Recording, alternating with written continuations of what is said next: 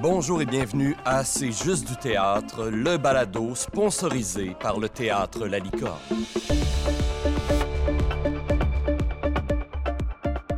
Aujourd'hui à l'émission, nous recevons la comédienne et femme de théâtre Dominique Leclerc, l'autrice et scénariste Catherine Léger et la tout aussi polyvalente Rebecca Deraspe. Mon nom est Simon Rousseau et je suis dans la salle de répétition du théâtre La Licorne, où j'ai encore une fois la chance d'être accompagné par mes complices Sébastien Rajotte, Pascal Renouébert et Philippe Lambert. Oui. Hello! Permanent sponsor. Bonjour tout le monde. Allô? Oui, Philippe, tu t'es pris une petite place euh, Ben de oui, plus écoute, en plus permanente.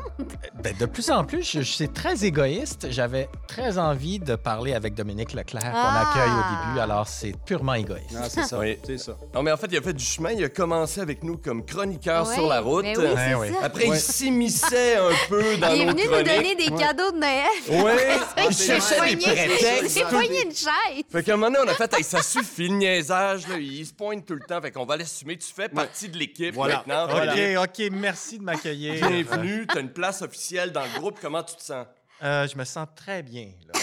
J'ai- confiance. Je me sens confiance. Vous me donnez confiance. Ouais, ben oui. Je sens votre ça, nous. expérience. euh, ouais. Écoute, bon, passons aux choses sérieuses. Qu'avez-vous vu depuis la dernière fois qui a retenu votre attention ou que vous comptez aller voir prochainement? Moi, là, si je peux me permettre, Oui, je voudrais juste dire, c'est pas quelque chose que j'ai vu, mais je veux souligner euh, euh, le prix Carrière euh, Sentinelle qui est remis par le Conseil québécois Mhm. du théâtre. Et cette année, il a été remis à Eudore Belzile, qui était le fondateur du théâtre du Bic Mhm. et qui, après 30 ans à la direction artistique, passe le flambeau. Je trouve que c'est un, c'est un homme qui a fait beaucoup pour le, le- le théâtre euh, dans cette région, mais en région, euh, qui a accueilli souvent la manufacture et plein de compagnies euh, en tournée.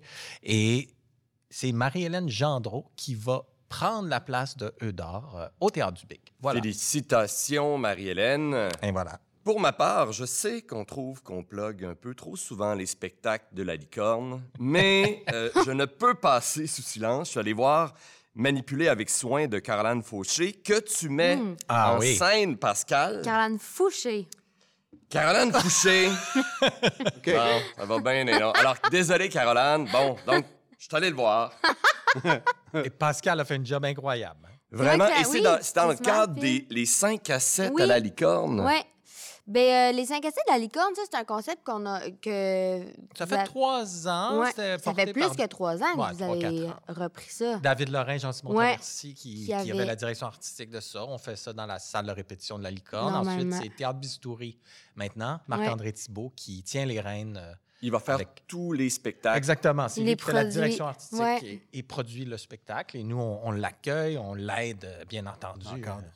Et, et c'est toute une, une prod, hein. c'est digne de n'importe quel spectacle, autant de la petite que de la grande licorne. C'était vraiment très, très bon. Bravo à Caroline Fouché, qui, en plus Ouais. de l'avoir écrit, joue dedans. Ouais. Et ta distribution est malade. Sont-tu bons? Tous sont- Simon Landry-Désy, Simon Lacroix sont Gros de Caroline. cœur. On ouais. s'ennuie pas une, j'allais dire, une hostie de seconde. Mm, ouais. C'est vraiment, c'est vraiment super. C'est bien smart. Puis le euh, propos est vraiment, Ouais. je trouve que dans un théâtre qui se veut euh, divertissant, là, Mhm. parce que c'est le- la formule 5 à 7 aussi, mais je trouve que Caroline a- a- a- parle de quelque chose, d'un enjeu qui est vraiment euh, intéressant sur le, le- le- le consentement, Pascal, ou comment on Ben oui, le consentement, mais aussi, je pense que c'est comment on, on est, on est de moins en moins connecté à notre instinct, puis Ouais. à, à ce qu'on souhaite réellement, puis comment on essaie On se de... protège, on, Oui, on, ou on- pas. ou- ben, puis comment on essaie de correspondre à ce que les autres attendent de nous. Fait qu'à un moment ça. donné, on se perd là-dedans, tu sais. Mm. Comment, on se, comment on se reconnecte à ce qu'on veut vraiment. Et l'appel, l'aide, le support de la technologie à travers tout Exactement. ça pour faire Voilà. un terrible Eh lien oui. vers un autre spectacle qui peut parler d'une certaine façon de, des apports euh, technologiques de notre société. Est-ce qu'il y en a qui ont vu, entendu parler de la pièce IO Oui. de Dominique Leclerc? Au théâtre d'aujourd'hui. Euh, euh, Sébastien, toi, t'es allé voir ça? euh, Oui. Oui, oui, oui, oui, j'ai vu, j'ai vu. J'ai eu la chance de voir la générale. Fait que j'ai vu, j'ai eu la chance de voir une actrice casser ça devant, pour la première fois devant quelques personnes. Je me sentais très privilégié d'y être d'ailleurs. Puis c'est. j'ai Pour moi, je, je reste qu'elle. c'est cet artiste-là a réussi à faire un pont magnifique entre l'intime et le futur. On peut pas trop Bien, vendre Je le résume en très. Ouais, c'est c'est ça. c'est ingratement résumé, mais pour moi, ça, ça parle beaucoup. On, on va la recevoir dans quelques minutes, alors ne nous attardons pas trop longtemps, Mhm. puisqu'on voulait également parler de... Oui, moi, euh, je surveille le Jamais euh, qui va avoir lieu euh, à Québec du 1er au 4 décembre. C'est la dixième édition cette année. Puis c'est l'édition de l'année passée qui avait été annulée à cause de la pandémie qui est repris finalement cette année. Fait que le Jamais c'est toujours un... C'est au Théâtre Périscope. C'est toujours un événement tellement rassembleur qui, qui rassemble plusieurs artistes, autant des artistes de la relève que des artistes plus établis, qui met en valeur aussi les auteurs et les autrices. Fait que pour moi, moi, je suis passée par là, par le jamais lu. C'est là que j'ai, où j'ai vraiment commencé. Fait euh, j'ai comme un attachement particulier pour ce, ce festival. Fait que c'est du 1er au 4 décembre au Théâtre Périscope. Euh, Formidable. voilà. Eh bien, lançons-nous maintenant, si vous le permettez, dans le vif du sujet. Je vais vous laisser au bon soin de notre très cher Pascal, puisqu'il est temps d'accueillir Dominique Leclerc.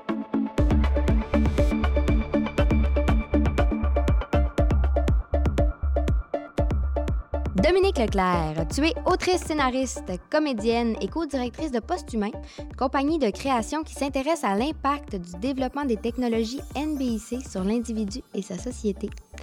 Le premier spectacle de ta compagnie, intitulé Posthumain, a été créé à Espace Libre en 2017 et a connu un succès partout au Québec, et même jusqu'à la Schaubühne à Berlin, où le spectacle a été présenté dans le cadre du Fine Festival. La pièce est éditée d'ailleurs chez l'instant même euh, dans la collection théâtrale.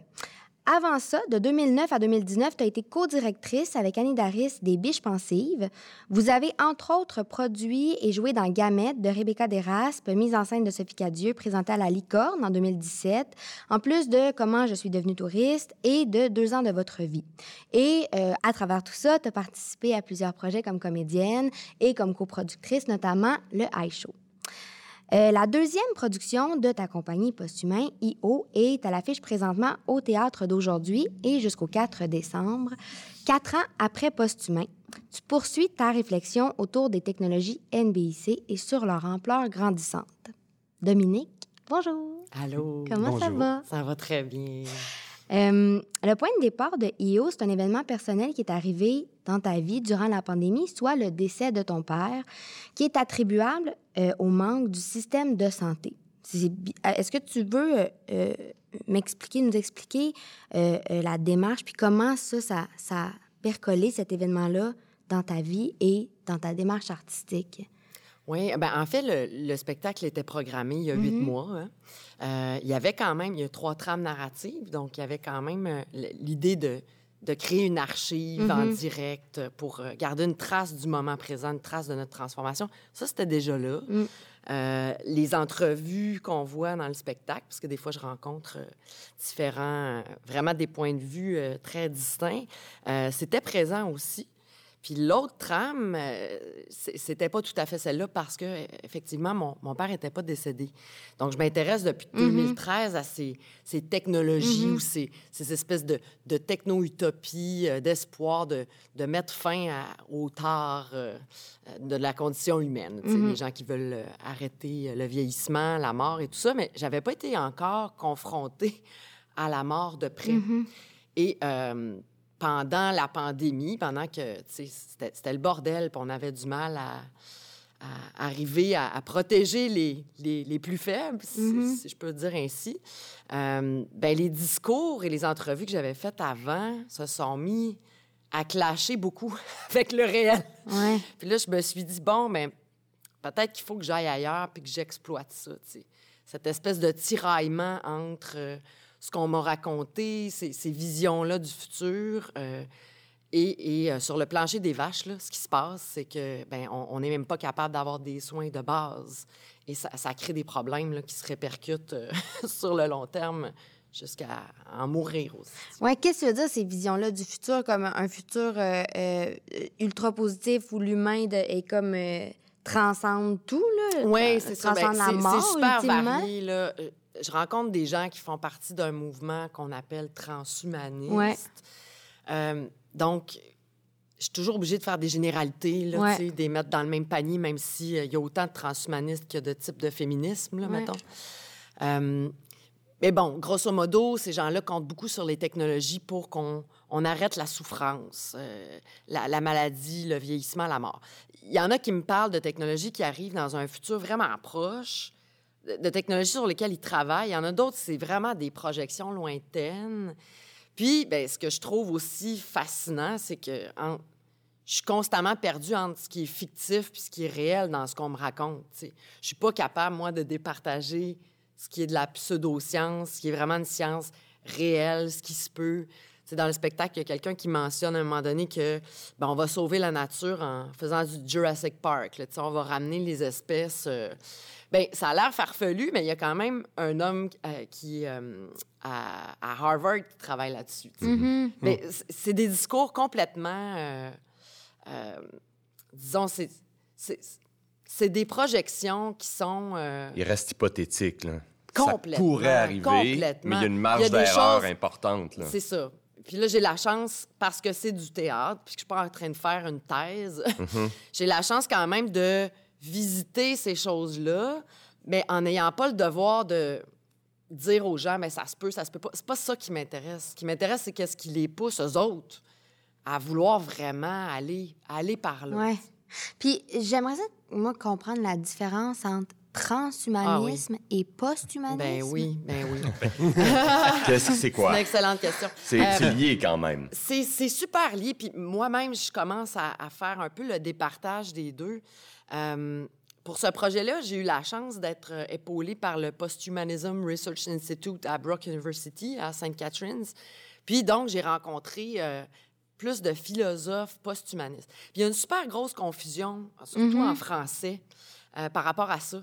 Parce que les gens pensent que post-humain, c'est euh, l'espèce après l'humain. Mhm. Mais c'est pas vraiment ça. En tout cas, pas la philosophie post-humaniste. Ouais, Euh, bon, là, je vais être obligée de faire des grosses généralités, OK. là. c'est correct. Mais dans le mouvement transhumaniste, ce que je vois, c'est des gens qui vraiment sont... euh, mettre l'humain au centre. On va sauver l'humain, on va augmenter l'humain par les technologies, puis c'est pas mal tout ce qui compte.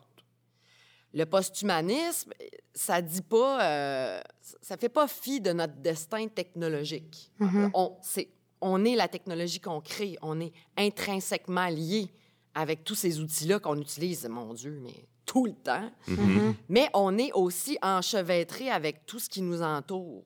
Je suis les bactéries qui m'habitent. Je suis autant la, la relation avec mon chat qui est mon meilleur antidépresseur. Tu sais, je suis en relation avec mon environnement, avec les, les- les humains, les non-humains. Fait que ça prend en compte, c'est plus culturophile. Fait que les transhumanistes sont plus technophiles, posthumanistes, c'est plus culturophile. Et encore une fois, grosse généralité dégueulasse. Les transhumanistes, c'est souvent plus masculin. Puis les, les philosophes posthumanistes, c'est beaucoup des femmes. Mhm. Puis je commence à trouver, parce que, mon Dieu, euh, quel temps dystopique traversons-nous? Surtout quand on, on commence à ouvrir les, les yeux sur ce qui s'en vient, sur ces projections-là. Puis évidemment, le, le cerveau a, a- a le réflexe d'aller vers des scénarios catastrophes. Puis moi, je, je pense que je suis un être profondément pessimiste à la base. Puis je me bats vraiment beaucoup contre ça.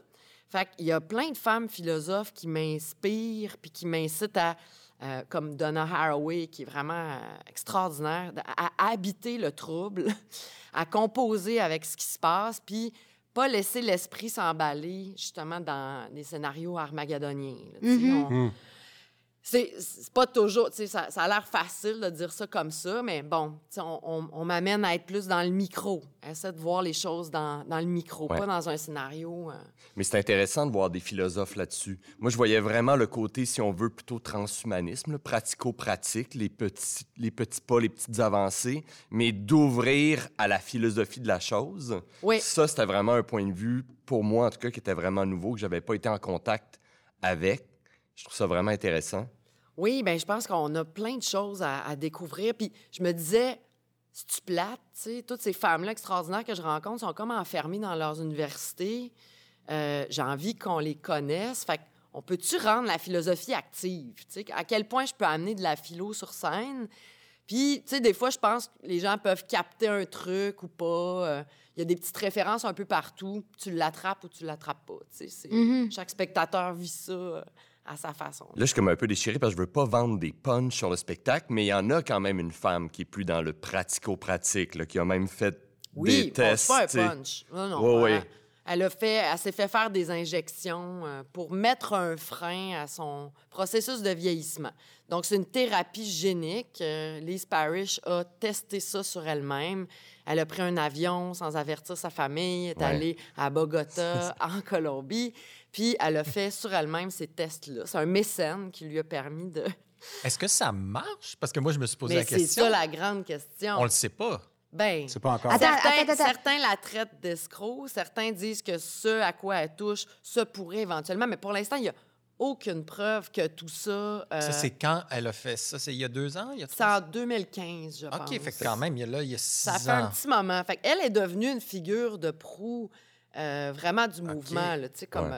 euh, vraiment une porte-parole. Je l'ai vu, dans, je l'ai rencontré dans un, dans un casino à Las Vegas. Wow! dans une. euh, oh mon Dieu, quelle. euh, c'est une convention de gens qui veulent plus vieillir. là. C'était quelque chose. Mais moi, je veux juste préciser une petite affaire. Tu dis des injections pour stopper le processus de vieillissement. On parle pas d'injection de Botox. Là. Non, Toi, non, tu non. me parles d'injection. C'est Pour vraiment stopper pour dans- tenter genre, de modifier le- la- les télomères, pour rallonger les télomères.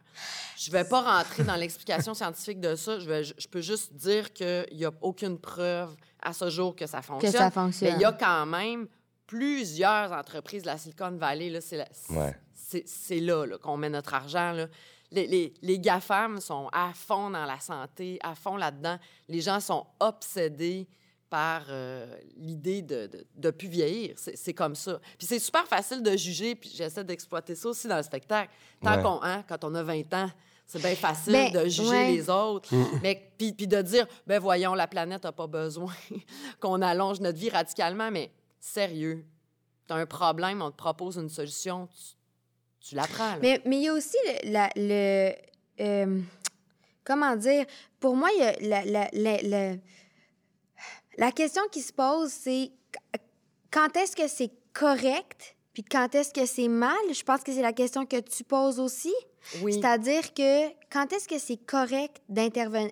Qui sommes-nous pour juger de ce qui est correct et de ce qui est mal? C'est-à-dire, c'est correct d'avoir un pacemaker.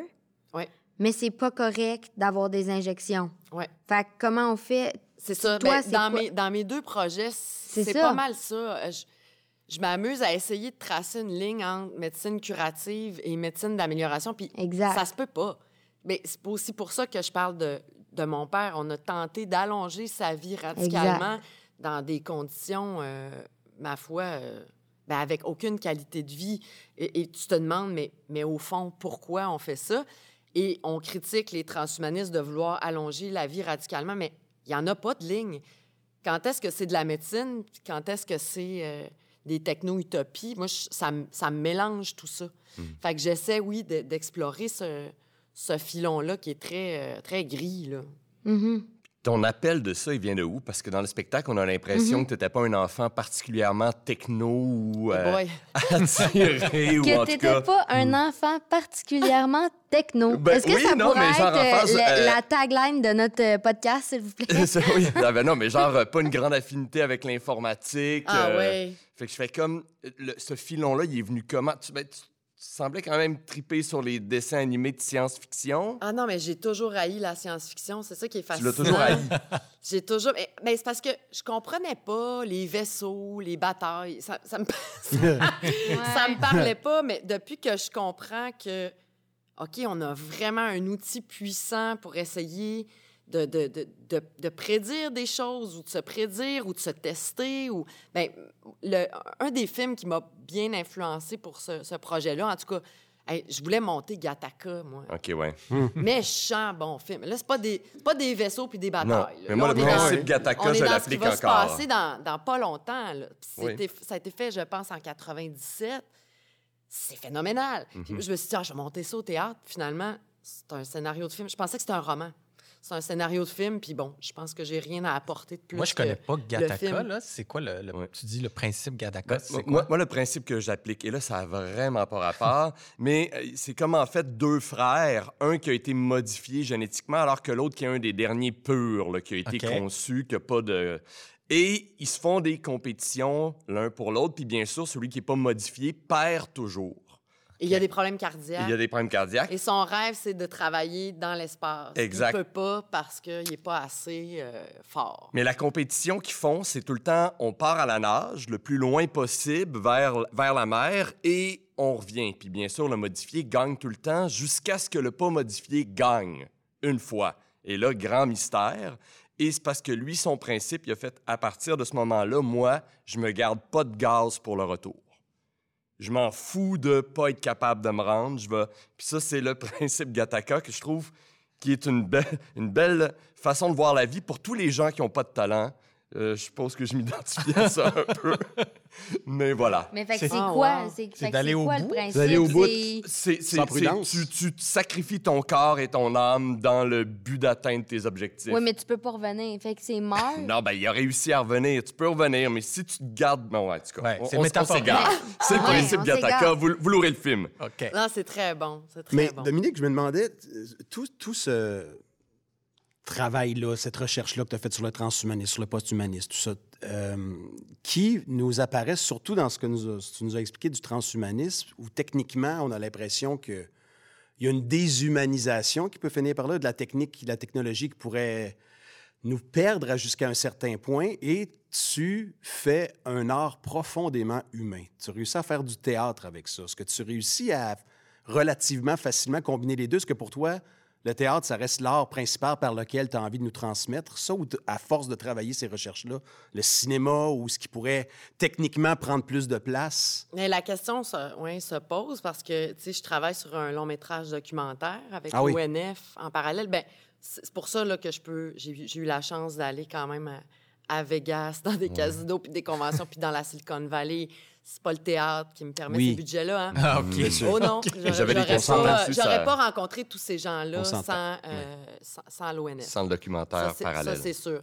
Mais en parallèle, euh, j'essaie de faire deux créations et il faut les traiter complètement différemment. Ce ne sera pas la même chose. Fait que c'est sûr que je me la pose, la question. Mhm. Qu'est-ce que j'arrive... Parce que le, théâtre, c'est le médium que je comprends le mieux. Ouais, en tout cas, dans ça. lequel je me sens vraiment plus libre. Euh, Qu'est-ce que je vais gagner au cinéma? Qu'est-ce que j'ai de plus au théâtre? Ouais. Puis ce que je trouve, je suis convaincue, en tout cas, avec les deux spectacles, de recevoir ça en groupe, Hmm. c'est pas la même chose. Puis en fait, je contrôle le temps aussi. Je, contrôle, on construit tout un espèce de cheminement du spectateur qui est un peu quand même confiné et assis pendant 1h30. C'est calculé le, le rythme. On essaie quand même de... Ah, ici, on lui donne une respiration. Là, c'est le temps de rire un peu. OK, là, on peut aller plus deep. Mais si euh, tu écoutes un film, ben, t'arrêtes, tu vas te faire un poulet, tu reviens, ben, on a perdu une espèce de, de, de lancer rythmique, momentum, là, je ouais. pense. Mais je pense que de le recevoir en groupe avec d'autres d'autres humains à côté de toi, de sentir les respirations, évidemment, c'est pas la même chose. J'ai une impression de, que, que la concentration est, est plus là. Je ne sais pas, c'est difficile d'expliquer. Hein? On Ouais. est dans une, une période où on se demande, OK, euh, qu'est-ce que notre médium apporte au Ouais. fond? Euh, Ah, pourquoi on se bat encore pour ça? Euh, Mais il y a une scène forte au début, là, c'est quand ton caméraman qui te suit sur scène, euh, il tourne la caméra vers le public, puis pendant presque cinq minutes, là, tu tu t'adresses, euh, tu parles du public, de ce rassemblement-là, puis on est ici au théâtre, parce qu'en en fait, tu t'adresses aussi à des civilisations futures, là, le- Oui. le spectacle, là, Oui. si je résume vite. Alors, c'est comme si tu, tu nous montrais puis tu disais, voici, là, ils sont là, ils regardent un spectacle de théâtre, puis ils sont côte à côte. Puis ça, c'est c'est très fort comme image. Mais ça, je l'avais éct avant la pandémie. En plus. Parce ah que ouais. je me disais, ah, dans le futur, parce que là, tu sais, on voit le, le VR, AR, XR, le, mu- le, le métavers, là, tout- toutes ces Mhm. dimensions-là arriver. Je me suis dit, waouh, ça va être quoi notre art? Euh, Est-ce que, est que Ouais, notre ouais. art millénaire, euh, il sera encore? Fait que j'avais déjà envie d'archiver ça, de dire Oui. comme, waouh, regardez ça, les gens sont sortis de chez eux. Ils se rassemblent. Ah, c'est d'être- ça. d'être confrontés à d'autres cerveaux humains. Puis là, ben, avec la pandémie, c'est comme, Wow! Ces gens-là ont accepté de sortir de Pour chez eux. Ça fait deux ans, tu sais, puis ils sont assis côte à côte, tout le monde a un masque. Ça- Fait que ça a pris comme toute une autre dimension. C'est vrai, euh, tout le monde a cette un prox- masque. Tu parles de la Eh oui. proximité du corps, mais c'est ça. Là, là tu es à côté d'un étranger. euh, la, la première fois que je l'ai vécu, moi, c'est ici. Euh, Je, je suis revenue au théâtre pour la première fois avec un masque collé, tu sais. euh, c'est quelque chose. Il faut, faut le faire une première fois, puis après, je me suis dit, ah, wow! J'avais oublié à quel point ça me faisait du bien. On a vu les gens qui, tri- qui trichaient d'ailleurs, qui n'avaient pas mis leur Je masque. les vois. Que là, tout à coup, quand la Je caméra va sur eux, qu'ils recherchent leur masque vite, vite pour leur Je mettre. les vois. Ah Mais là, oui, on, a, une- on a une solution. Patrice a quand même un rôle qui pourrait permettre là, d'aller leur faire un petit œil. Patrice euh, Charbonneau, Char- Brunel, oui, qui qui est ton... avec moi sur Ouais, scène. puis ton acolyte dans la compagnie aussi. Mon euh, acolyte de compagnie. Puis Jérémy Ouais. Battaglia qui filme. Exact. C'est mon, mon acolyte pour le, le film sur Ouais. lequel on travaille. Ah, ben. Euh, moi, en terminant, j'aimerais ça savoir, euh, tu sais, que là, c'est ton deuxième spectacle, là, tu travailles sur un projet documentaire. C'est quoi, euh, dans les prochaines années, qu'est-ce que tu aimerais explorer? Où tu aimerais aller? Je suis un peu perdue, je t'avoue, parce que. Je- j'ai trouvé ça dur, euh, ce, ce processus-là. Hein. Je ne suis pas la seule, là, mais tu sais, il y a beaucoup de gens qui ont quitté le métier. Mhm. euh, ça a été euh, quatre fois plus de travail que ça l'est d'habitude. Fait que là, fou, tu sais, je je suis pas sûre d'être capable de refaire quelque chose bien vite. Là. Je- Je, Mhm. pense que besoin d'un d'un petit pan, un petit pan de recul. Euh, c'est certain que c'est comme une thématique.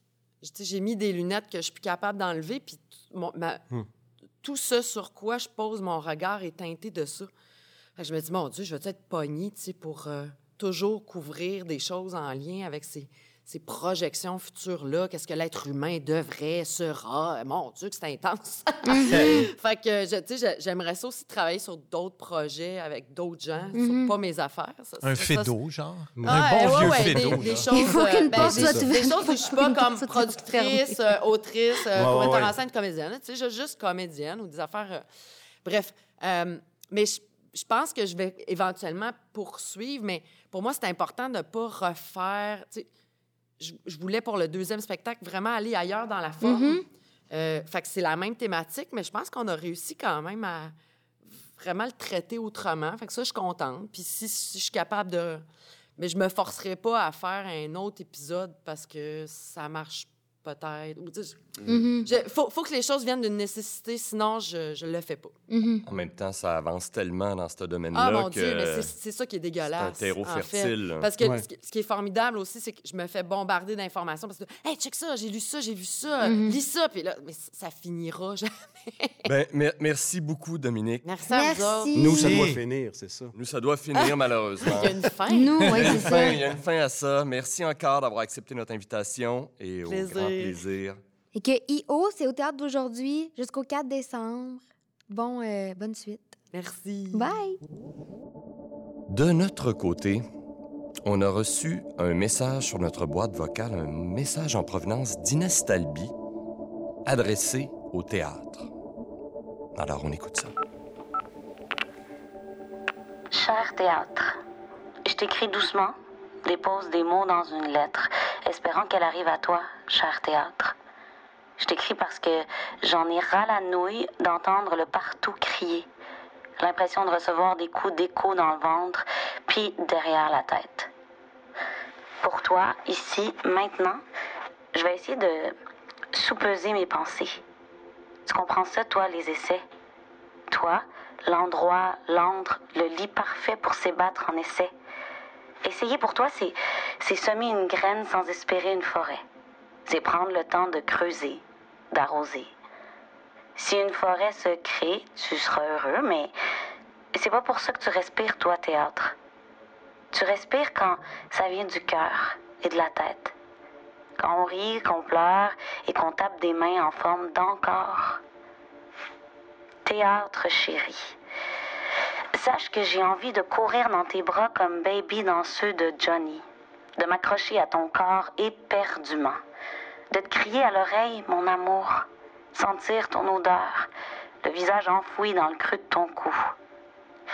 Prendre ton visage à deux mains, le regarder pour mémoriser chacun des traits, ne jamais plus t'oublier, que ton art ne soit plus jamais mis de côté, plus jamais invisibilisé. Je vais prendre tes centaines d'années d'histoire dans ma bouche et embrasser tous ceux qui t'ont traité de non essentiel. Mais comme je veux pas briser ton corps si menu et fragile, je vais m'abstenir. Faire un effort, Inès. Peux-tu faire un effort? Je me suis ennuyée de toi en Chris Fock. Je veux pas te brusquer. Je te sais craqueler. Tu sais, l'époque, la vie. Tu as été isolé, laissé pour compte chez tout ça. Tout, tout ça. Sache qu'on n'a pas oublié. On t'a pas oublié. On a simplement été noyés.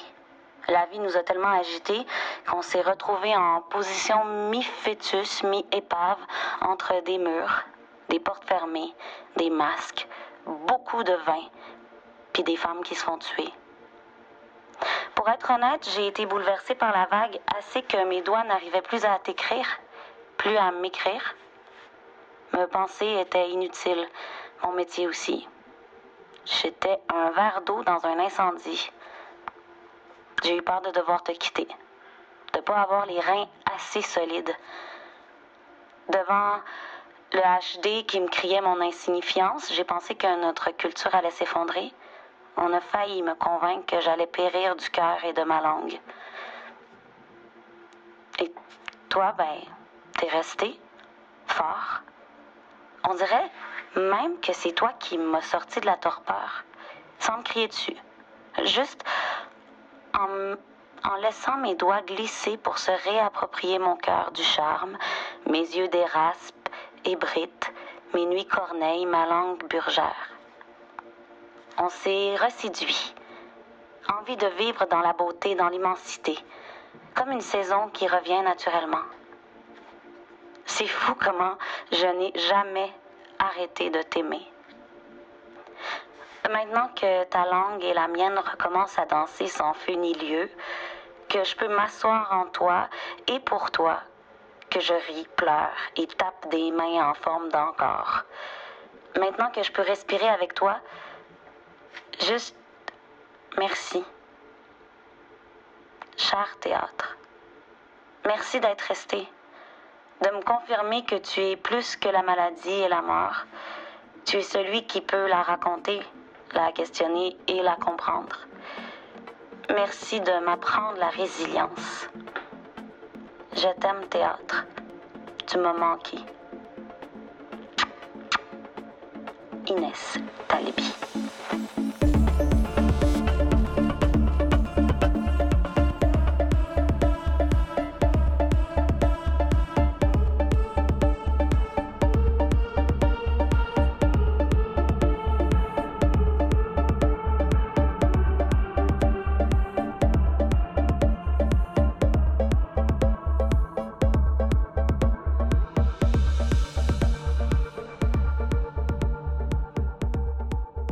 On est de retour alors que Philippe Lambert nous présente Catherine Léger.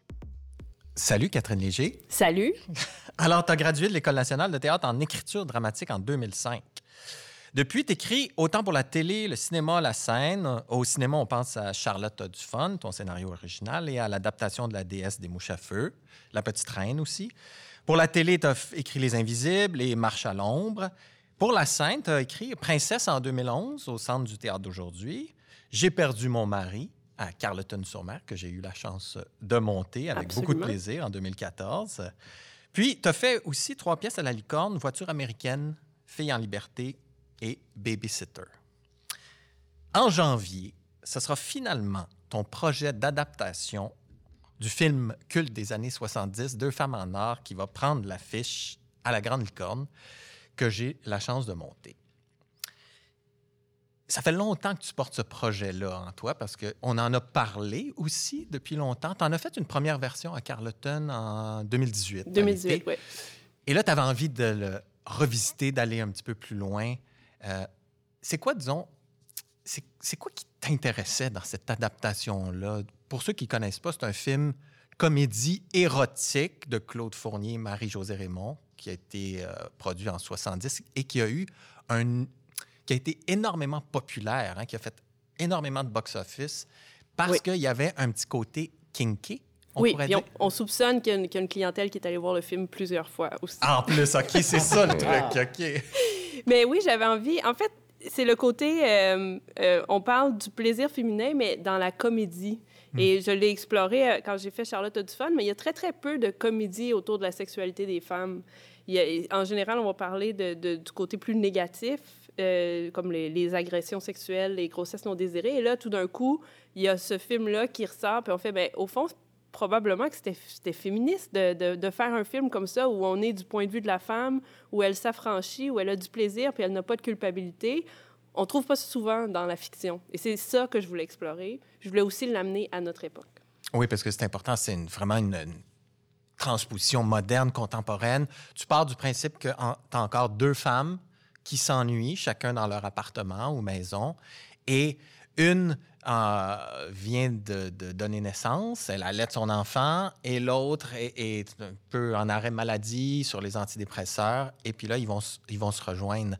Euh, comment tu as fait cette transposition-là, ou comment tu as choisi de, cette transposition-là, puis de dire, donc la maternité, c'est comme le pendant d'une femme de l'époque qui restait à la maison? Mais c'était surtout de- de- d'explorer de, pourquoi ces femmes-là, justement, étaient euh, un peu en dehors du monde. Pourquoi Hmm. étaient- elles étaient à la maison pour différentes raisons. Puis j'avais pas envie que ce soit des femmes au foyer parce que c'est tellement, Ouais. c'est tellement étrange, à notre, ou plutôt rare à notre époque, des femmes au foyer, que tout d'un coup, ça devenait complètement autre chose si, euh, si je gardais cette idée-là. Donc, bon, la- la- le congé de maternité et le congé de maladie est apparu comme... euh, c'était comme l'idée la plus naturelle, mais en bout de ligne, quand j'ai commencé à analyser ça, c'est que c'est sûr qu'après une grossesse, puis après l'arrivée d'un bébé, puis après l'allaitement, la libido qui revient, c'est pas nécessairement la même qu'on avait avant. Le, désir change, le rapport au corps change, puis j'avais envie... Je trouvais que, ah, finalement, c'est peut-être pas si mal que cette femme-là arrête d'allaiter, puis là, hop, elle retombe dans, ses souliers, puis elle retrouve son corps, mais euh, l'usure euh, de la première année après l'enfant a fait en sorte que son mari n'est plus tellement là. Donc, elle explore d'autres options. Et euh, il y avait aussi, bon, tu sais, il y a toujours euh, dans les. euh, dans, dans le personnage féminin que- de Florence qui est en dépression, il y a toujours cette idée-là de, de dire que, que- que j'ai exploré peut-être ailleurs, mais là, je suis vraiment allée à fond, c'est-à-dire que la recherche du bonheur, finalement, c'est bien plus compliqué que de juste avoir du fun, puis que finalement, c'est peut-être qu'on se perd, puis peut-être que plus on cherche le bonheur, mais moins on le trouve. Et Florence, c'est quand elle accepte que qu'elle va arrêter de suivre un mode d'emploi pour être heureuse, puis qu'elle va être un peu plus délinquante, qu'elle reconnecte avec, avec elle-même. Fait que c'est finalement ce qui semblait naturel, qui était juste une façon de dire pourquoi ces filles-là sont chez elles. Ben c'était comme un bon contexte aussi pour explorer un retour de la libido. Puis dans le film, il y a, il y a une drôle de chute. C'est qu'à un moment donné, bon, ben, il, y a, il y un homme avec qui ils font l'amour qui meurt. Et puis là, ils passent devant un tribunal. et Il y a un juge qui les absout puis qui dit Allez en paix, vous êtes des femmes, tu sais, des deux femmes en or. C'est un, Comment dire C'est le punch de la fin, là. Tu viens de vendre la fin. dans là. le film. Ouais. C'est pour ça que je me permets dans le film. Puis disons, dans, dans- dans la transposition, parce que euh, dans leur parcours à elles, qu'est-ce que tu avais ou qu'est-ce que tu as découvert au fil de l'é- de l'écriture puis de la réécriture, à la limite, euh, qui, t'a amené ailleurs? Bien, en fait, l'homme mort était utile parce que dans la mesure où c'est quoi la finalité, comment, comment, comment on peut conclure, qu'est-ce qui se passe, si la question de la pièce. Était qu'est-ce qui se passe quand deux femmes qui s'ennuient à la maison commencent à coucher avec tous les hommes qui passent par chez elles pour toutes sortes de raisons, Bien, ce qui se passe finalement, c'est que les femmes ont du plaisir, puis il n'y a pas de conclusion morale à la fin. Donc, l'homme mort, il vient servir d'un peu d'une conséquence. C'est comme si pour finir cette histoire-là, il avait fallu une conséquence. Ce qui s'est passé en, en le- en l'amenant euh, à une époque plus moderne, ce qui m'est apparu, c'est qu'il y avait quand même à, à notre époque une espèce de rectitude morale qui, qui était beaucoup plus euh, nuancée et subtile que, ce qui se passait dans les années 70, qui fait en sorte que je pense peut-être la pièce est un petit peu plus sombre. Ça reste une comédie, mais c'est une comédie un peu plus noire que le film de l'époque, où à l'époque, si on, voulait être délinquant par rapport à un système, on trouvait une certaine satisfaction de dire, ben je débarque du système, puis je fais un peu de folie, mais j'ai du plaisir, puis c'est satisfaisant.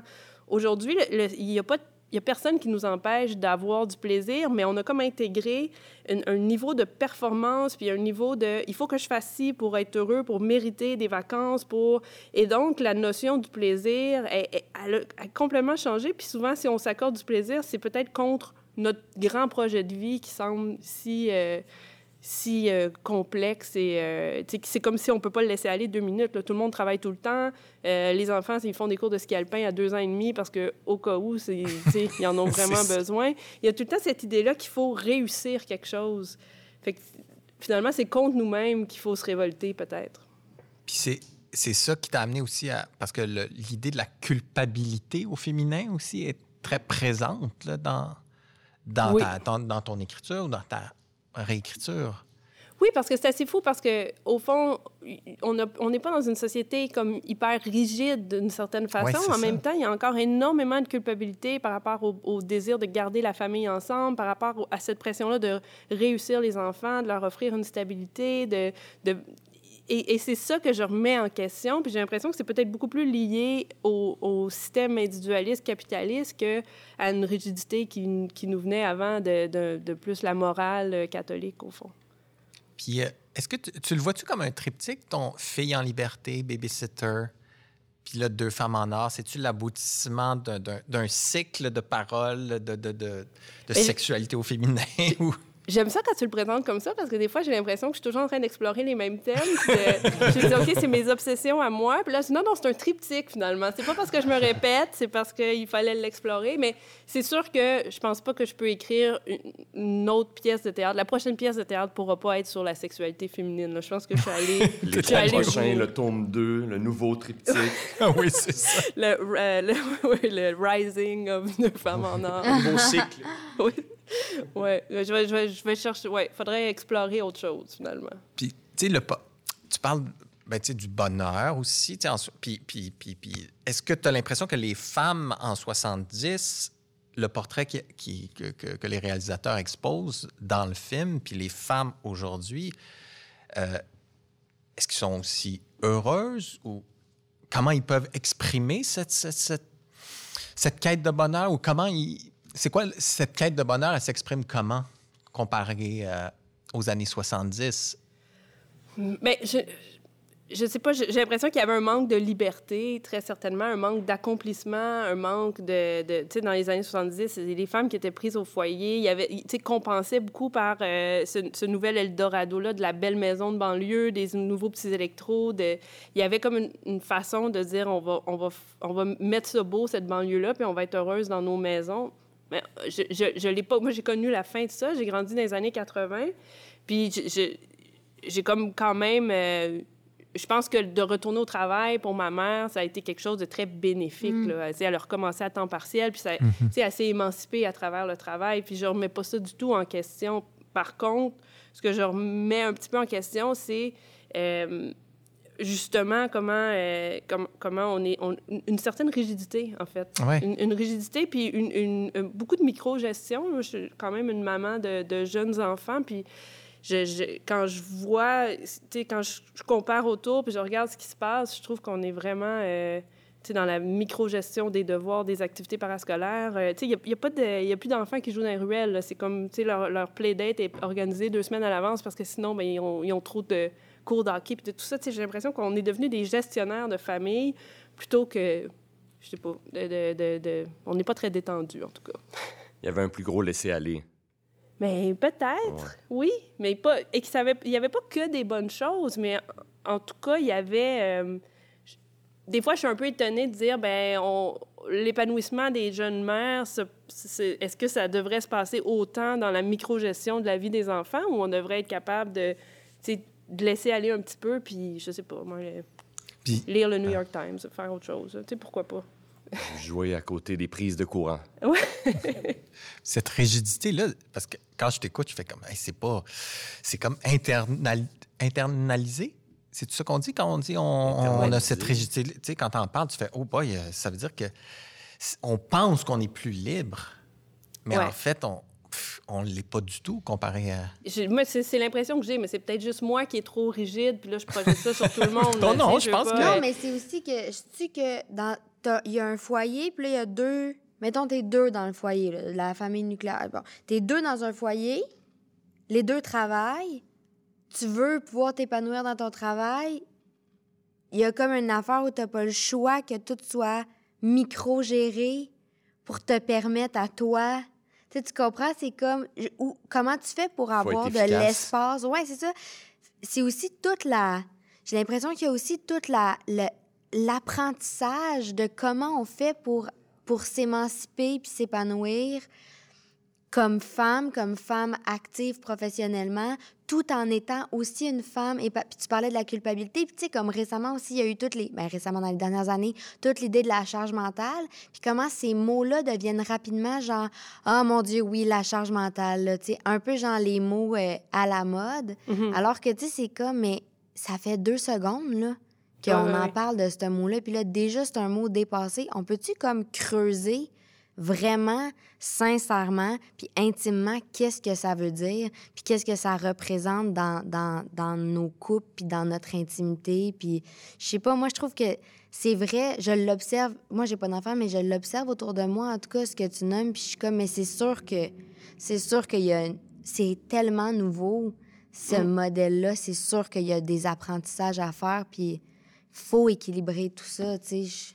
Oui, oui, puis il faut avoir le courage de parler de charge mentale parce que c'est vrai ce que tu dis, on a l'impression qu'on va dire charge mentale puis les gens vont rouler des yeux. Ils en ont entendu parler une fois, fait que ça devrait être réglé. là. Pourquoi on parle de ça encore? Exact. Mais c'est vrai Mais tu que... le fais, tu le fais de façon très habile aussi Exact, dans la ben oui, pièce. ça. puis Mais avec, j'ai euh, pas dit charge mentale, par exemple. Non, exactement, mais on en, on en parle dans ton écriture. La puis- prochaine, la prochaine pièce. Puis, tu sais, il y a- il y, a aussi beaucoup d'humour. Hein? Je pense que tu as comme euh, le désir que, que, que, que le fond le, passe par cet humour-là, de faire passer beaucoup de, de- de sujets des fois plus épineux ou plus sensibles, mais à travers cet humour-là.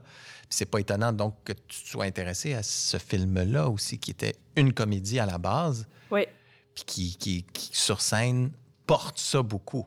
Oui, oui, puis tu sais, il y avait quelque chose d'amusant aussi quand tu dis, OK, on, on va montrer de la sexualité, mais d'une manière avec de la comédie puis avec du jeu. C'est sûr que c'est- étrange, ça aussi, ça fait partie de mes réflexions, c'est comment, au fond, dans les années 80, tu ouvrais la télé à 8 heures le soir, puis euh, si c'était lancé compte, ben c'est sûr que tu voyais une paire de boules à un moment donné. Tu sais, il y avait... Comédie améri- américaine. Ouais, ouais. Moi, d'ailleurs, j'ai connu deux femmes en or en écoutant Bleu Nuit, qui jouait tous les samedis à télévision quatre saisons.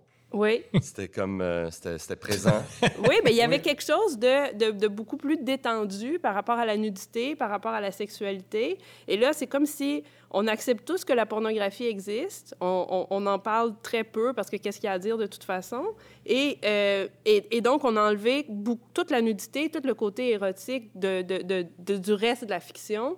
Fait qu'il y a, finalement, on parle plus de sexualité. On, on, on, on l'observe plus, on, en- on, s'amuse plus de la sexualité. C'est comme... Fait que de dire, OK, on va en faire une, on va refaire une comédie érotique en 2021, puis on va voir qu'est-ce qui va se passer. C'est sûr qu'il y a un côté de moi qui est comme, oui, j'ai envie d'aller là. C'est pas que c'est provoquant par nature, mais tu dis, mais si on regarde dans le paysage, il y, en- il y en a, il y en a peu en ce moment. On a aseptisé la fiction en disant la sexualité, c'est rendu du domaine du très intime, très intense. mettons. Exactement, oui. Mais que nous, si on vous propose la fiction, il n'y aura pas de ça. Oui, c'est ça. Puis après ça, comme, comment on. Tu sais, je me souviens plus, je pense que c'est dans. euh, voyons, le Bridesmaid, là, la première scène, là, la fille, que, que c'est une scène hyper drôle. Tu, vois toute la maladresse autour du sexe. Ça, tu sais, ça fonctionne, ça dit quelque chose sur la sexualité que la pornographie te dira jamais. Que, Fait que c'est. Je pense que. Il y a comme. Peut-être qu'il faudrait réouvrir un peu vers euh, la fiction, vers le, le sexe. Ça fait partie Ben de nos vies. oui, oui. Ben, t'es- ouais. Parce que t'es, dans ton écriture, il y a quelque chose de un peu, pas baveux ou subversif un peu. T'aimes ça prendre des sujets un peu euh, convenus où, où- où tout le monde, on a l'impression que tout le monde s'entend sur quelque chose et ça devient comme la norme, alors que toi, tu, tu poses un regard de travers un petit peu en disant Êtes-vous si sûr que ça, ça devrait être ça? Puis, puis je trouve que ça, c'est, très fort. C'est là où ça devient grinçant, où ton humour est. Tant c'est fait mouche. Tant, mieux. Tant que j'irai pas trop loin. Dans quoi? Dans le subversif? Non, non, mais il y a des sujets, tu sais, il y a des phrases dans Deux femmes en or, Oui. je me dis, OK, il faudrait pas que cette phrase-là soit prise en hors contexte. Ah, Exactement. Et tu sais, ça, c'est nouveau que je pense ça, là. C'est vraiment... euh, Genre? Non, je vais pas les dire. Est-ce est-ce que, ça- est-ce que ça te fait peur? Est-ce que ça change certaines choses dans ta façon d'écrire? Ou est-ce que ton audace est, je sais pas comment dire. Freiner un peu ou. euh? Euh, Ben, non, non, mais je, travaille bien ma mise en contexte. Je réfléchis à la mise en contexte. Tu sais, comme là, on, on- on travaille sur euh, la, la publication chez Le Méac et ils font des signets avec des, tu sais, des phrases, citations. Puis là, tu sais, c'était c'était délicat. On n'est pas allé vers les, les, les punchs de la pièce parce que les punchs de la pièce hors contexte, Ouais, ouais. c'est- choquant. Ben, Il y en a une, on peut dire, moi, ça qui me fait rire, c'est quand un des personnages dit Ah, il aurait dû nous le dire que la monogamie n'était pas quelque chose de naturel. Je me serais senti moins coupable. Et l'autre dit Tu te sens coupable de quoi? Puis elle répond C'est quoi elle répond? Elle dit euh, Ah, de- de- de- d'être Ah ben, Elle pensait que c'était de sa faute que son Oui, couple c'est ça. pas, en fait. Puis elle dit, on est toutes de même. Oui, c'est ça, exactement. Je suis d'accord que c'est c'est vraiment très drôle. Moi, petit aveu, j'avais lu ce texte-là. Je le lisais au moment où ma, ma blonde acc- accouchait, était en processus de. Et on, on- je lisais la pièce. Et on riait tellement à l'hôpital. Ça a été comme un. c'était vrai. Ah oui, c'était comme. euh, C'était vraiment. C'était comme notre anecdote, là. C'était notre, notre pièce de. Mais tu vas pas dire que ça, c'était la première mouture, celle de Carleton. Qu'est-ce qui a changé dans euh, la façon dont tu l'as retravaillé pour la version de la licorne? Je pense que c'est une comédie un peu plus noire. Euh, je suis allée plus en profondeur aussi dans les personnages des maris, c'est-à-dire de, de- de l'impact que ça a sur un des maris qui, qui constate ce qui se passe avec sa femme. Puis il y a, cô- il y a un côté un peu plus euh, dur pour le couple. Fait que c'est peut-être bon que tu aies lu l'autre version pendant que ta blonde de a. Mais donc, la comédie noire vient un peu plus de là, c'est-à-dire qu'on on a, il y avait, à Carleton, on était vraiment plus dans la comédie de punch, de blague, de, puis là, j'ai fait, ok, mais je veux que mes courbes de personnages, je veux aller au bout de la courbe de mes personnages, je veux réfléchir aux personnages, puis effectivement, ce qui ressort, c'est un, un peu de détresse dans les couples. Donc, euh, mais ça reste la comédie. En terminant, Catherine, est-ce que tu peux nous parler de tes projets futurs? En fait, c'est très drôle parce que je travaille à la fois, là, je viens de finir la réécriture de la pièce et je travaille aussi sur l'écriture du long métrage euh, remake de Deux femmes en or. Donc, je vais être passée de- du film original vers la pièce. Puis là, je fais une Oh! version euh, film des... des, des- c'est ça. Qui Il va y comme- avoir un remake? ben, on est à l'époque, du- on est en développement, là, oui. Je suis en train d'écrire le scénario. Et l'autre projet sur lequel je travaille, c'est aussi une adaptation, et c'est l'adaptation de Kamouraska, le roman de Anne Hébert. Alors, Wow. dans- Un oui. bel c'est assez schizophrénique un peu, là, de dire, OK, les deux, euh, deux œuvres qui sont quand même euh, loin. Dans de- deux registres tellement Oui, différents. mais euh, je m'amuse beaucoup, puis euh, je, me considère très chanceuse de travailler sur ces deux projets. Puis Ben, t'as euh, t'as adapté aussi euh, Babysitter au cinéma qui va sortir, là, qui a été filmé et tout, qui sort quand? Oui, au, pr- au printemps. au printemps, hein? OK. Réalisation de Monia Chokri. Oui. Exact. Voilà, alors euh, merci d'avoir accepté notre invitation. On a bien hâte de voir la pièce qui sera jouée. Dès le 17 janvier, dans la grande salle de la Licorne, avec Isabelle Brouillette, Sophie Desmarais, Charlotte Aubin, Steve Laplante et Mathieu Kennel. Formidable. Oui. Ben, au revoir, Catherine. Au revoir, merci. Bye.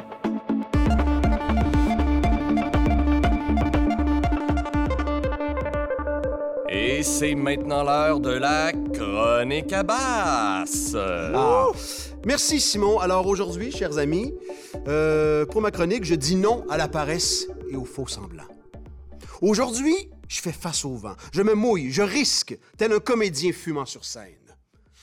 Aujourd'hui, je prends de front la question originelle que toute actrice, acteur se fait demander à Noël ou dans les discussions d'après-spectacle avec le public. Mais comment vous faites pour apprendre tout ce texte-là? On fonce. Aujourd'hui, une fois pour toutes, je réponds à cette complexe question. D'abord, un peu d'histoire. L'apprentissage de texte remonte aux origines du théâtre, donc encore une fois, on retourne au grec. Ben oui.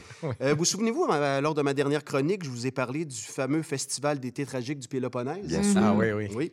Ben, à l'époque, les pièces étaient montées un peu à la voix comme je te pousse. Euh, les acteurs lisaient les textes. Le seul système d'éclairage, c'était le soleil. Bon, la vraie bonne franquette. Le festival amène une professionnalisation du théâtre. Mais les vieilles habitudes sont difficiles à changer. À la création de la pièce Agamemnon de Échille, l'acteur qui jouait le rôle de Égiste a eu un gros blanc. Et plutôt que de demander son texte, il a décidé de raconter la célèbre blague du Crétois, du Phénicien et du Romain dans une galère.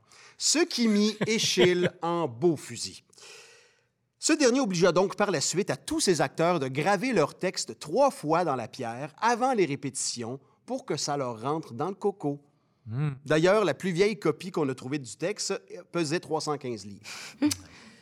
Donc, revenons à la question originelle aujourd'hui. J'ai demandé à plusieurs collègues dans notre communauté euh, de me faire part de leurs trucs de, pour apprendre les textes. Mais j'ai envie de commencer avec vous. là. Nous sommes tous des acteurs qui ont travaillé. Est-ce que vous en avez des trucs que vous voudriez partager à nos auditeurs? Moi, j'ai un truc très spécial. Oh. Je prends mon texte et je le mets sous mon oreiller et je dors. Tu le laisses infuser. Je Ah le oui? laisse infuser Telle dans une mes poche de thé. Mais aussi, je l'écris. J'écris mes, mes répliques, juste mes répliques, sur une feuille de papier que je plie puis que je traîne toujours sur moi. Puis dès que j'ai un petit instant, De ta- de ta main manuscrite. ouais, de ma même manuscrite. Ah, intéressant.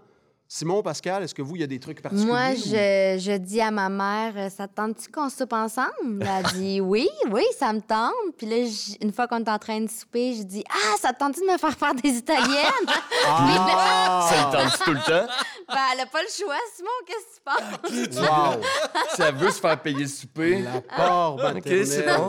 L'apport maternel. Bravo. Simon? Moi, moi, j'y vais maintenant avec la technologie. J'ai une petite application qui s'appelle Line Learner, dans laquelle je m'enregistre, euh, dire les répliques de, de mes partenaires.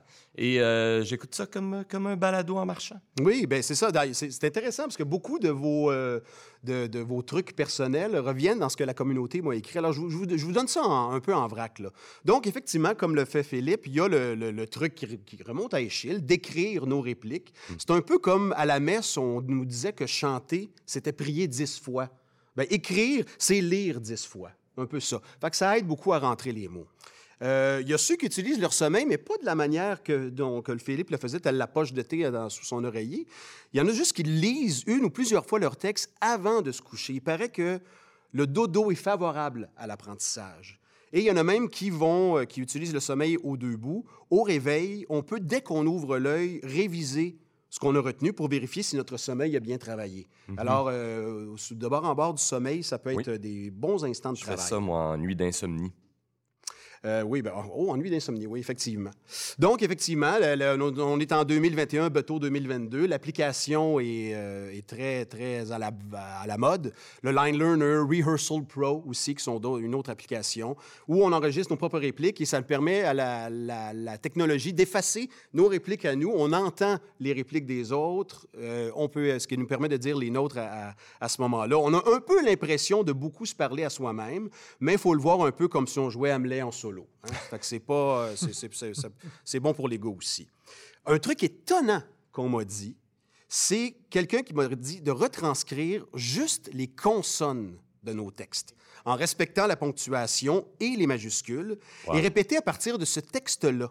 Il paraît que c'est surprenant d'efficacité. C'est comme si juste le son des consonnes, c'est comme le, le tra- le cerveau travaille plus, ça imprime plus de mots et ça fait que l'apprentissage. Moi, je vais essayer. Ben, j'ai reconnu l'épisode 28 de La Tour, là. Ah oui, oui, il y a quelque chose, oui, Ah oui, oui, effectivement. tu sais, tu Oui, sais, oui, c'est le oui. truc de qui, là? Son sketch de La Tour. Oui, son sketch de la tour qui était très euh, consonnisé, effectivement.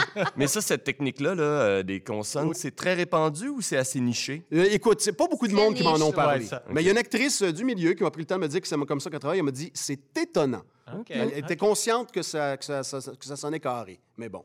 Est-ce que ça marche vraiment, tous ces trucs? Pour vous donner une, une idée de la possibilité de la mémoire humaine, sachez qu'un homme, un, un Fa- un Français, un certain Fabien Olicard, a appris un livre au grand complet rempli du chiffre pi. 3,1416. gna, gna, gna, gna, gna, C'est juste ça le livre. C'est juste ça le livre. On parle ici d'autour de 60 000 chiffres. OK, Côté loisir, on repassera, mais c'est Mhm. quand même étonnant de pouvoir le faire. effectivement. Euh, malgré l'abondance de techniques d'apprentissage, on voit qu'il y a plusieurs trucs quand même. Le comédien, la comédienne n'est pas à l'abri du gouffre tant redouté du blanc de mémoire. Tragédie qui nourrit les cauchemars de nombre d'entre nous, mais qui finit par faire de sacrées et bonnes anecdotes. J'en ai ramassé. Je vous en livre juste deux rapidement. Qu'on pense à ce jeune finissant il y a quelques années qui, dans une comédie musicale, ayant oublié les paroles de sa chanson, l'a bellement assumé en entonnant haut et fort Je m'en souviens plus, je m'en souviens plus. On garde son nom discret. Oui. Et ou cet autre qui a évoqué une envie de pipi à son personnage pour pouvoir sortir de scène et vérifier son texte? Tout est possible. Est-ce que ça marche dans tout? Wow. Pas nécessairement. Faut, faut se rappeler à l'époque où les gens allaient à la toilette. oui. Donc, amis de la scène, peut-être la question vous lasse-t-elle, mais elle est légitime. Même si pour vous, ce n'est qu'une étape technique et parfois fastidieuse menant à l'interprétation, rappelez-vous ha, que votre mémoire est un outil incontournable de votre sac à magie et qu'elle contribue à la sympathique aura qui entoure notre beau métier. Je me souviens de dire nos plaques d'immatriculation. Soyons-en fiers. Encore une fois, merci Sébastien. J'adore le petit aspect pratico-pratique de ta chronique cette fois-ci. Très boîte à outils. Ouais, Oui. oui, c'est ça. J'ai bien aimé. Alors, euh, merci. Persévérez, chers auditeurs, car il est maintenant temps de nous entretenir avec Rebecca Deraspe.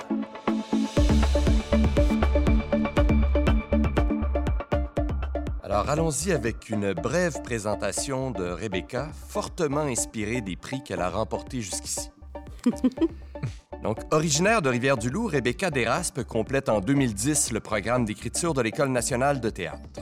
En 2011, pour la compagnie des Biches Pensives, elle écrit Deux ans de votre vie, qui remportera le prix d'écriture BMO de la Banque de Montréal. En 2017, toujours avec les Biches, les Biches Pensives, elle écrit Gamette, qui sera joué à la licorne et qui gagne le prix du meilleur texte de l'Association québécoise des critiques de théâtre. Toujours la même année, Je suis William avec la compagnie Le Clou, pour lequel on lui décerne le prix du meilleur spectacle jeune public ainsi que le meilleur texte jeune public. En 2019, ceux qui se sont évaporés, montés au centre du théâtre d'aujourd'hui, se méritent le prix Michel Tremblay. Et finalement, avec Annick Lefebvre et notre Pascal Renaud-Hébert, elle co-signe l'adaptation d'Antigone de Sophocle, qui remporte rien de moins que le prix du spectacle de l'année de la critique. Elle vient tout juste de passer quelques jours, semaines Jours. au jour. On va dire Pardon, je vous ai interrompu. non, non, mais c'est bien, non, c'est bien. Là, là, là, on va être précis. Quelques jours au théâtre de la Colline à Paris, où la pièce Les filles du Saint-Laurent est présentée depuis le 4 novembre dernier. Bienvenue, Rebecca, et merci d'avoir accepté notre invitation. Merci. success story. Mais ça me fait du bien d'entendre ça. Je peux m'en aller. Eh oui, mais non, puis en plus, on en a omis plein. Là. On est chalé avec. oui. euh, on, a, on a pris l'angle des prix, mais il y a plein de euh, magnifiques spectacles qu'on n'a pas mentionnés. Vous irez regarder sur Wikipédia, ils sont tous là. mais je je voulais te demander comment ça s'est passé au Théâtre de la Colline? Écoute, ça s'est très, très bien passé euh, au Théâtre de la Colline et ça se passe euh, au moment où je vous parle encore. Euh, ça- les, les représentations vont avoir lieu jusqu'au 21 euh, novembre. La pièce est très bien reçue. Les filles sont extraordinaires parce qu'ils sont neuf filles et un garçon, Ariel euh, Ifergan, mais on dit les filles, ils l'acceptent. Bien, bravo. Euh, ils sont extraordinaires. La pièce, c'est ça. La pièce est très bien reçue et, et c'est. C'est quand même euh, génial de se retrouver sur une scène parisienne avec notre langue, avec Oui. notre, euh, avec tout. Tu sais, on a, on- c'est vraiment, il n'y a, eu aucune concession euh, par rapport à la langue. Donc, on a vraiment euh, notre histoire, notre langue, euh, nos actrices. C'est vraiment un beau spectacle pour ça. On est fiers, justement, que. Vous n'avez pas remplacé le mot bas par chaussette. On n'a rien fait de ça.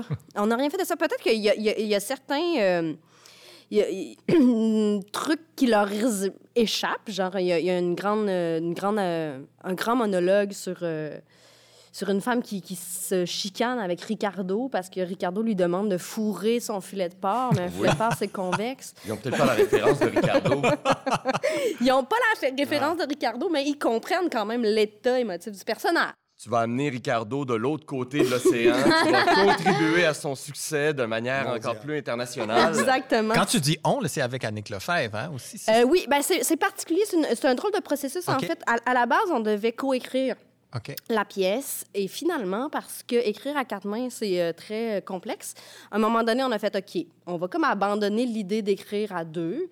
Donc, j'ai pris le lead et Annick a collaboré à l'écriture, c'est-à-dire il y a des petits morceaux euh, OK. qu'elle a- écrits, mais euh, voilà, on, on- on le présente comme ça parce que tous les processus de travail sont différents, puis celui-là, ça a comme pris cette tangente-là, mais on dit quand même on parce que... Mais en gros, c'est toi, c'est ça qu'on comprend. en gros, ben, c'est un. on- oh non! Ah, non, non, on veut pas. On va le dire. respect, prendra pas mal, Annick. Surtout elle qu'elle a- elle Ben, elle sait, Ben non, oui. elle sait autant. Oui. Non, non, puis elle est géniale là-dessus parce qu'elle a jamais. euh, elle n'a jamais essayé, euh, tu sais, comme. Elle a une grande humilité, puis elle, elle- elle sait très bien, tu sais. Donc, on a décidé de présenter le projet comme un texte de Rebecca Deraspe en collaboration avec Annick Lefebvre, et je pense que ça dit tout. Parce qu'à la genèse, le projet, c'était une carte blanche que. Wajdi Mouawad, Oui. le directeur de La Colline, Oui. avait proposé à Annie. Exactement, parce qu'Annick a eu une pièce euh, en 2017, je crois, Les Barbelés. euh, à la colline. Oui. Et euh, il, il était visiblement très heureux de ce qu'il avait vu et entendu. Donc, il a redonné une carte blanche à Annick. Et Annick euh, a décidé d'organiser un gros party. Euh, Elle a invité, puis c'est toutes les actrices qui sont là, c'est Annick qui les a choisies. Mhm. Euh, elle m'a invité à coécrire avec elle. Elle a invité Alexia à faire la mise en scène. Donc, c'est vraiment Alexia comme- Burgère, oui. Alexia Burgère, Puis oui, les pardon. actrices, est-ce que, sans te On va mettre les sur la nommer, sellette, on les sûr. nomme? Elles sont extraordinaires. Alors, je suis prête. Go. T'es prête? Alors, il y a Annie Daris, Marie-Thérèse Fortin, euh, Louise Laprade, Gabrielle Lessard, Marie-Ève Milot. Il y a Émilie Monet, Elkana Talbi, Catherine Trudeau, Tatiana Zingabotao et Ariel Ifergan. Moi, j'ai j'ai pas eu la chance de, de- de voir le spectacle des, des- des filles du Saint-Laurent. Tout ce que j'en connais pour l'instant, c'est une citation sur la marquise du théâtre d'aujourd'hui, OK? qui, euh, tu seras peut-être euh, meilleur que moi pour la citer, mais en gros, tu sembles parler du fleuve. Peut-être que tu l'as pas vu Je l'ai encore. pas vu. Mais c'est celle où, en tout cas, tu disais que la présence du fleuve, ça t'évoque même pas un haïku. Ah oui?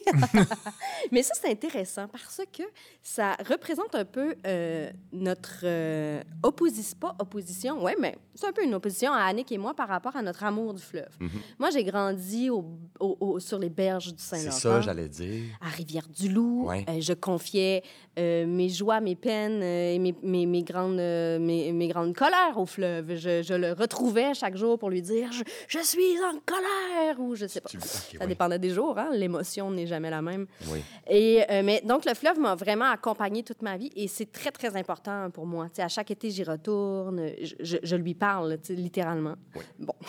Annick n'a pas du tout ce rapport-là au fleuve. Elle a grandi euh, en banlieue. euh, quand elle voit le fleuve, ben, aucun haïku ne, montre, ne monte pardon, Donc, dans donc son ça, cœur. c'est une phrase, c'est un passage d'Annick, je comprends bien. C'est inspiré d'Annick, je dirais. Inspiré. Ah, inspiré, OK. C'est inspiré de son rapport au fleuve. Parce que c'est ça qui est intéressant aussi, c'est de montrer... c'est- Tous les personnages de la pièce ont un rapport euh, différent au fleuve aussi, tu sais. Puis voilà, puis c'est inspiré de ce qu'Annick disait sur euh, le Ah, fleuve. mais mais j'étais curieux, sachant que tu venais justement du, du bas, du bas Saint-Laurent, j'étais curieux de voir c'était quoi ton rapport, si Mhm. justement tu... Donc, ce que je vois, c'est que c'est très intime. C'est très intime. Mon rapport au fleuve est très, très intime. C'est...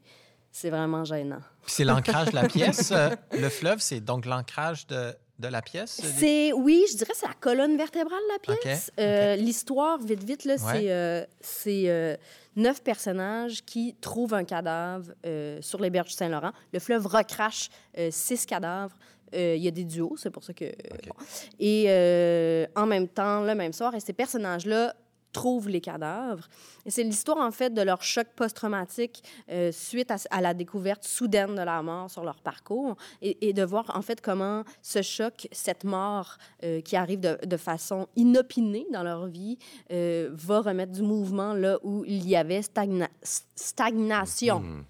OK. La mort comme euh, mouvement Ouais, fertile Exactement, et non pas... exactement. Puis pour moi, je- ça a un rapport un peu avec euh, notre rapport à la pandémie, comment la- soudainement la pandémie nous a mis face à la mort euh, et comment euh, peut-être ça aura eu euh, l'effet de nous remettre en mouvement collectivement.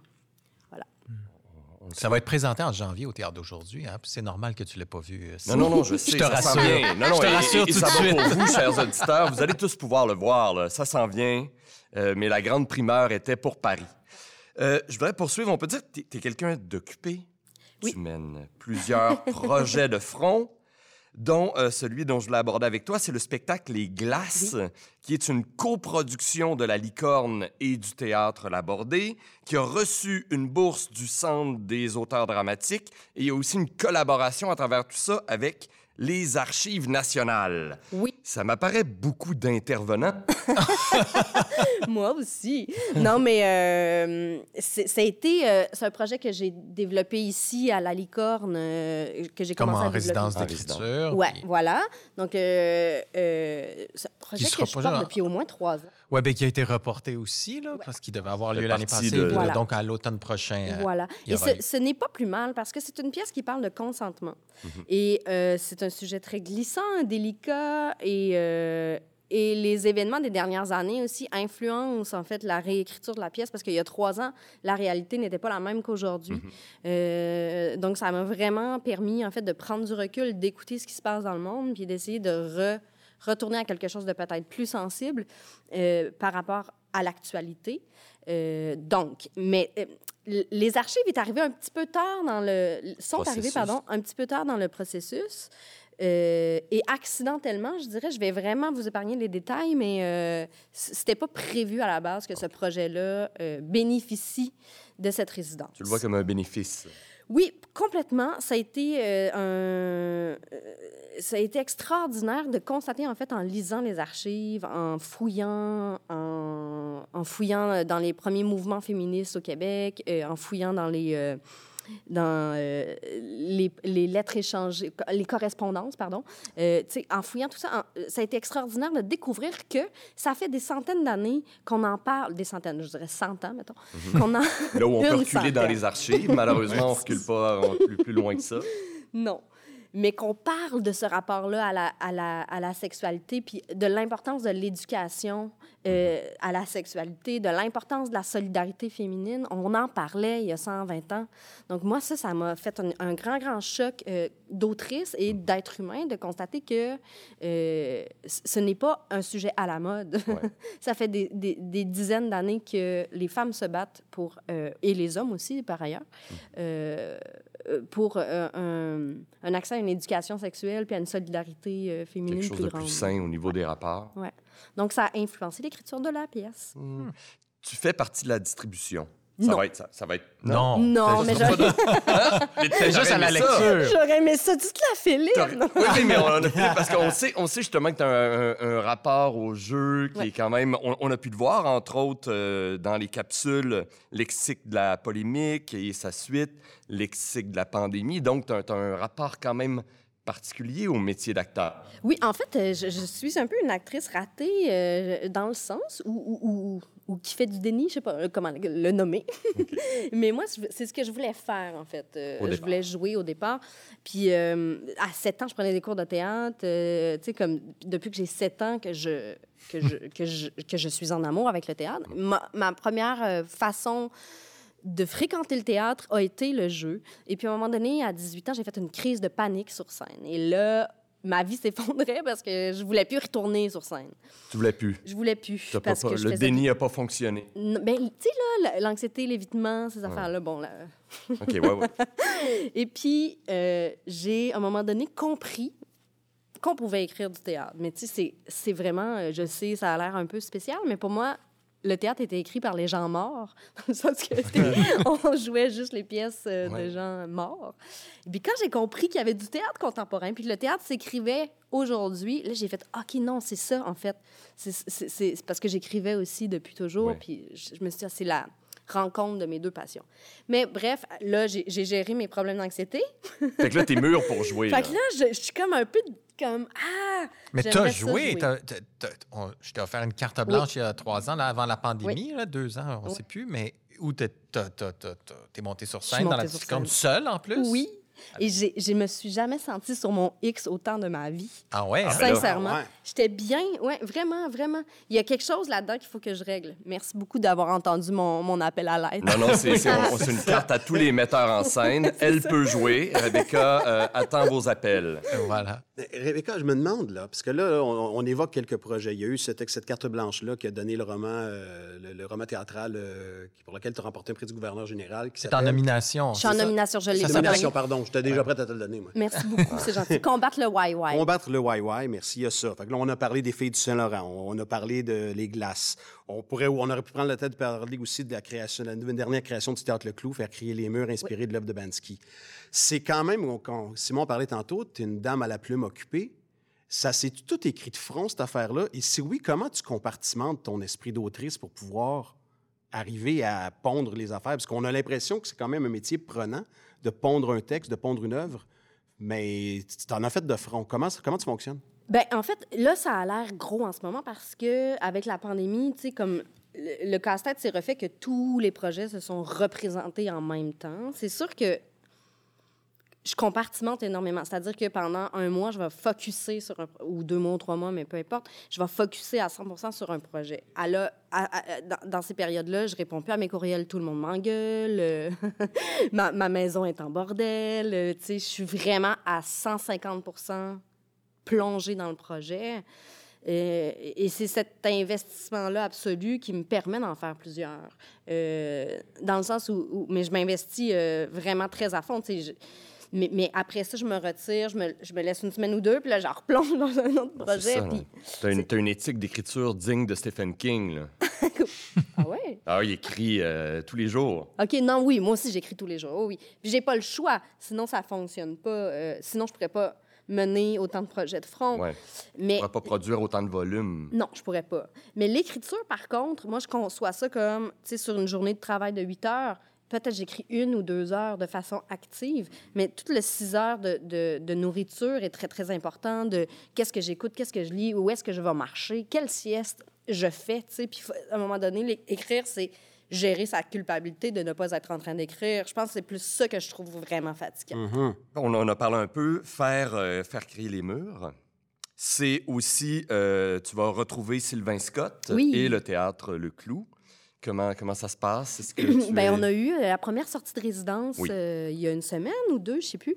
Euh, et ça s'est très, très bien passé. Euh, tu sais, c'est sûr que quand tu développes, j'ai l'impression, un, lang- un, un langage commun avec un metteur en scène, c'est super de se retrouver après pour un autre projet. Donc, on, ben, je- on a cette espèce de facilité-là à se faire, à se donner confiance. tu sais. Moi, j'y fais confiance, ça lui donne, ça lui donne confiance, et vice versa. Je pense que c'est ça notre force. On se trouve. Moi, je le trouve bon, lui, il me trouve bonne. Fait que je me sens bonne, lui se sent bon. Fait qu'on est au meilleur de nous-mêmes. C'est-tu un musical encore comme Je suis, Will... je suis William? Ouais. C'est musical aussi. c'est hein, ça, c'est du théâtre musical. Pour Je- adolescents. Pour adolescents. Pour ceux qui, oui, qui ne Exactement. sauraient pas le théâtre Le Clou Oui. Ouais. Ça, sera présenté, en- entre autres, petit plug, au printemps 2022 à la Maison Théâtre. Oui, absolument. Et c'est du théâtre musical, particulièrement musical. Ah, Plus que le théâtre musical. Par plus rapport au théâtre musical, C'est plus l'est pas musique que théâtre, là, finalement. Mais dans le C'est sens bon, que il y a- j'adore ça. Il y a beaucoup de chansons et sont magnifiques. C'est le travail de euh, Chloé Lacasse et Benoît Landry. Ah oui. Ils sont incroyables. Parmi tes projets, je voulais parler, là, c'est, quelque chose qui a déjà eu lieu, mais tu as aussi fait l'adaptation de la pièce euh, Féminisme pour hommes, qui a Oui. été présentée en octobre dernier à l'usine C, avec Sophie Cadieux. C'est une pièce française à l'origine. J'étais curieux, est-ce que c'est un gros travail d'adapter euh, cette pièce-là ou au contraire, les différences sont somme toute mineures? Et ça a été un assez gros travail parce que le féminisme euh, en France puis le féminisme au Québec, on n'est pas du tout rendu au même euh, niveau de Puis féminisme. comment tu, c'est quoi que tu vois comme différence importante, disons? Pas mal 25 ans, là. de- Pas mal 25 ans. ouais. Pas mal 25 ans d'écart. Je vais, je vais te donner un exemple. ok? Dans, dans le texte de Noémie Delattre, euh, elle parle beaucoup de le, le fait que quand les femmes marchent dans la rue, elles se sentent pas en sécurité. Je pense pas que ça soit quelque chose qui correspond à la réalité euh, québécoise, à moins à 3 heures du matin. Ça dépend. Là. Oui, euh, des fois, euh, loin de moi l'idée de dire que, qu'on est complètement libéré de ça. Mais reste que c'est pas la même réalité. Donc, il fallait vraiment ajuster les trucs, mais en même temps, rester proche de son objectif de départ qui est de faire du stand-up théâtral pour le grand public. Donc, moi, c'est ce que je trouvais stimulant dans son projet, c'est de, de me dire, OK, on- là, pour une fois, je, vais- je ne vais pas juste m'adresser à des gens qui pensent comme moi.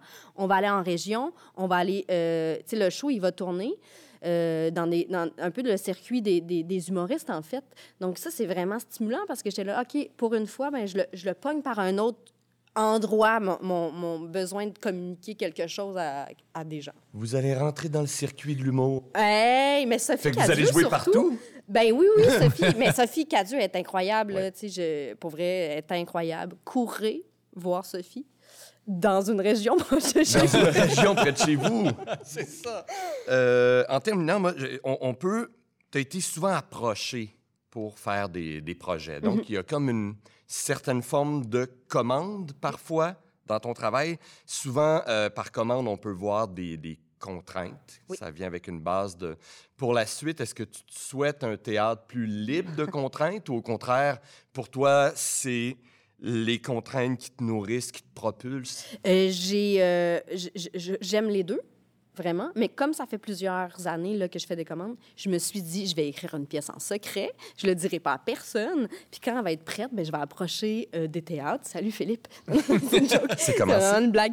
Mais, mais je vais l'écrire en secret. Genre là, j'ai, j'ai comme ce- cette envie de me cacher avec l'écriture puis de, de, de, de, de créer un projet euh, en secret. Tu l'as pas commencé encore? Je l'ai pas commencé encore. OK. J'ai pas le Parfait. temps, là. Non, ça non, pourrait- c'est ça pas, c'est pas de la pression, c'est pas de la pression, c'est juste des questions. Ça va parler de quoi? Ben, c'est une Donc, bonne euh, idée. je, trouve je vais me donner, je vais me donner cette euh, liberté-là pour le prochain euh, projet.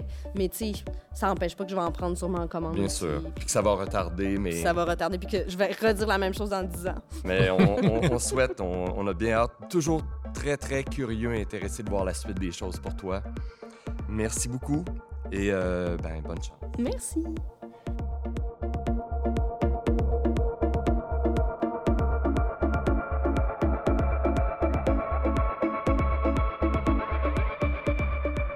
C'est maintenant le temps d'aborder notre point varia. Ah, c'est mon point préféré, ça. Oui, hein?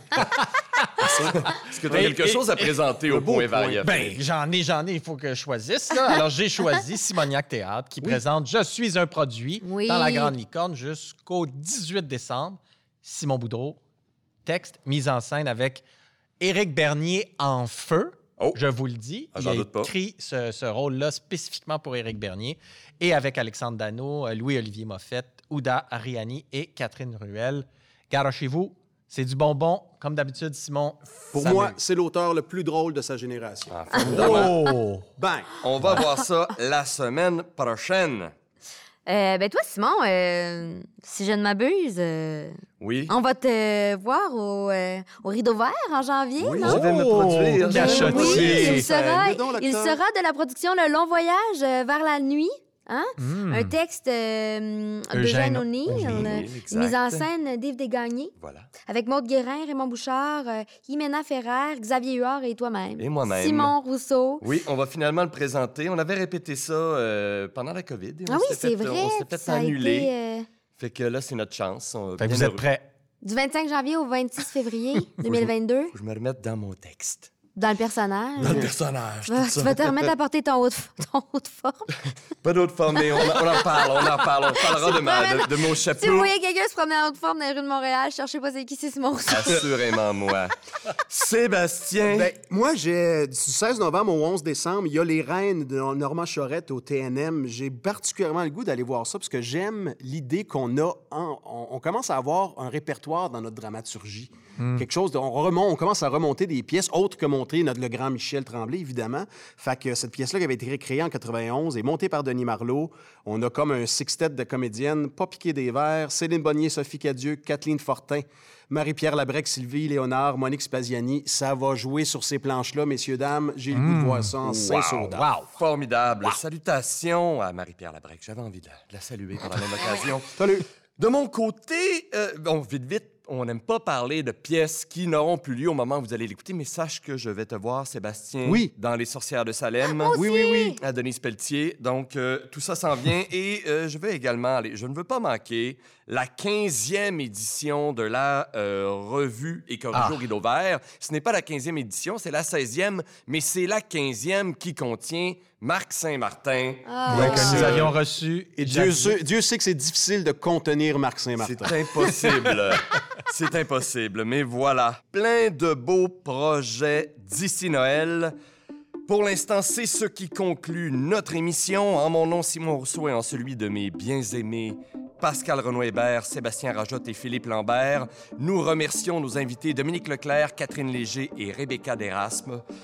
À la réalisation, Laurier Rajotte, une production du théâtre La Licorne. Au grand plaisir de vous retrouver, chers amateurs de théâtre, l'année prochaine.